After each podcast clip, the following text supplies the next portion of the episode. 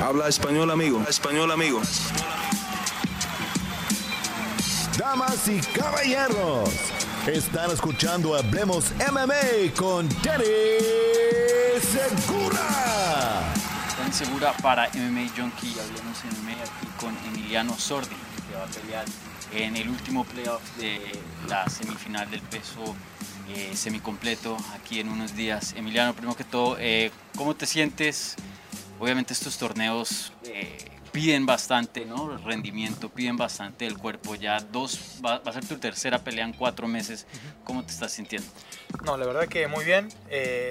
las primeras dos peleas no, no, estuve en buenas condiciones, pero me sirvieron como parte del acondicionamiento para la tercera, así que esta la verdad que llego al 100%. Nosotros habíamos hablado anteriormente acerca de de que te costó un poquito entrenar, obviamente en Argentina el, lockdown, la cuarentena estuvo bien, bien dura, entonces eh, un año sin actividad, ¿no? el 2020 fue cancelada la temporada de PFL. Em, ¿Qué tanto te costó y, entraste con de pronto alguna duda o alguna reservación de que hey, no, no estoy al 100% aquí? La verdad sabía que físicamente no, no, estaba al 100%, como dijiste, bueno, estuve un año entero sin hacer absolutamente nada encerrado en mi casa. Eh, y después, bueno, me vine para acá en enero más o menos, ya me puse a entrenar duro, pero unos días antes de, de, viajar a la cuarentena de PFL, creo que me agarré COVID. Y bueno, también eso afectó un poco el, rendimiento, la verdad. Para la segunda pelea me agarró un staff, que estuve mm, internado en la cuarentena también. Así que un poco de mala suerte también antes de las peleas, pero bueno, somos latinos y nacimos peleando y, vamos a morir peleando seguramente. Sí. Y, bueno, ahora en esta semifinal te vas a enfrentar contra un nombre conocido, contra Shoeface. Em, ¿qué, ¿qué, piensas de, de, Carlos Jr.? Eh, alguien que pues ha tenido un recorrido bastante largo, ha peleado en promociones grandes como UFC, ganó The Ultimate Fighter Brasil. Eh, ¿Qué piensas de, de él como oponente?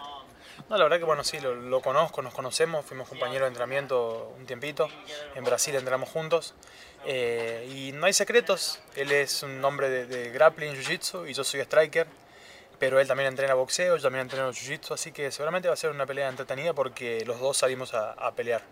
Sí. ¿Y, te gusta este tipo de oponentes eh, que, que, o sea, que tengan un buen nombre? Porque obviamente si le ganas, yo sé que ya les has ganado a otros veteranos, Chris Comos y, y varios, eh, pero obviamente me imagino que te añade ¿no? al récord tener un, nombre como Antonio Carlos Jr. Siempre, mientras el nombre sea más grande, el desafío es más grande y, la pelea va a estar mejor. Siempre buscamos eso, ¿no? mayores desafíos todo el tiempo.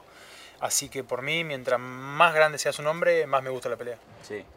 Y, también nosotros habíamos hablado eh, el año pasado eh, respecto a ese premio que te ganaste de, un millón, ¿no? que usaste parte de eso para ayudar a la gente de, tu país. Y, bueno, eh, ¿en qué más te, lo has gastado o, está ahí guardado en, los ahorros? No, no, está guardado, está guardado ahí. La verdad que no, no, necesito mucha plata para mi estilo de vida. Sigo usando la misma ropa, no, no, no cambió nada todavía. Así que algunas pequeñas inversiones nada más, pero está guardado en el banco, seguro. Ah, súper. Y, y, bueno, eh, en, esta, en este torneo eh, lo que se perdió este año fue que no vamos a ver dos peleas en una noche, ¿no? Eh, ¿Te gusta eso o prefieres de pronto tener esos, esos dos combates?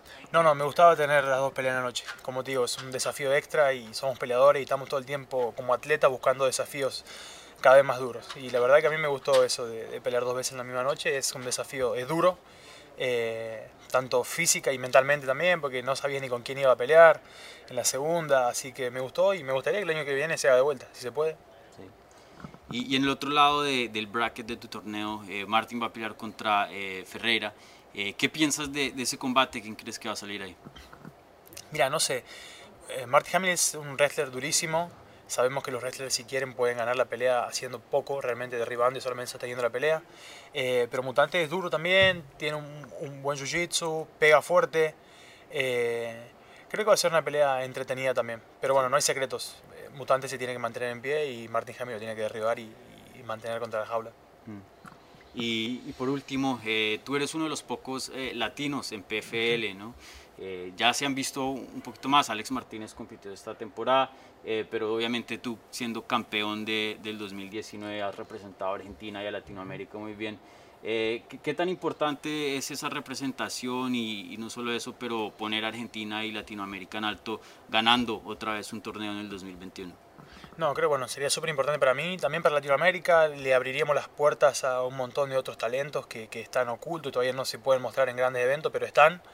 Así que creo que el objetivo ahora mm, principal obviamente es ganar el, el título y llevarme otra vez el, el, cinturón para mi casa, pero creo que abriría muchas puertas para, para nuevos talentos. También eso es algo para lo que lucho. Bueno, Emiliano, muchísimas gracias por tu tiempo y mucha suerte contra eh, Antonio Carlos Jr. No, muchas gracias a ustedes y nos vemos el viernes.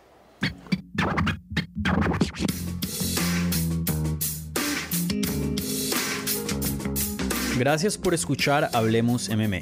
Si les gustó el show, los invitamos a que se suscriban en su plataforma favorita de podcast para recibir episodios semanales. También déjanos tu review o cualquier comentario. Pueden seguir Hablemos MMA en Twitter, Instagram y Facebook en arroba Hablemos MMA. Y me pueden seguir a mí en arroba Dani Segura TV. Hablamos la próxima semana.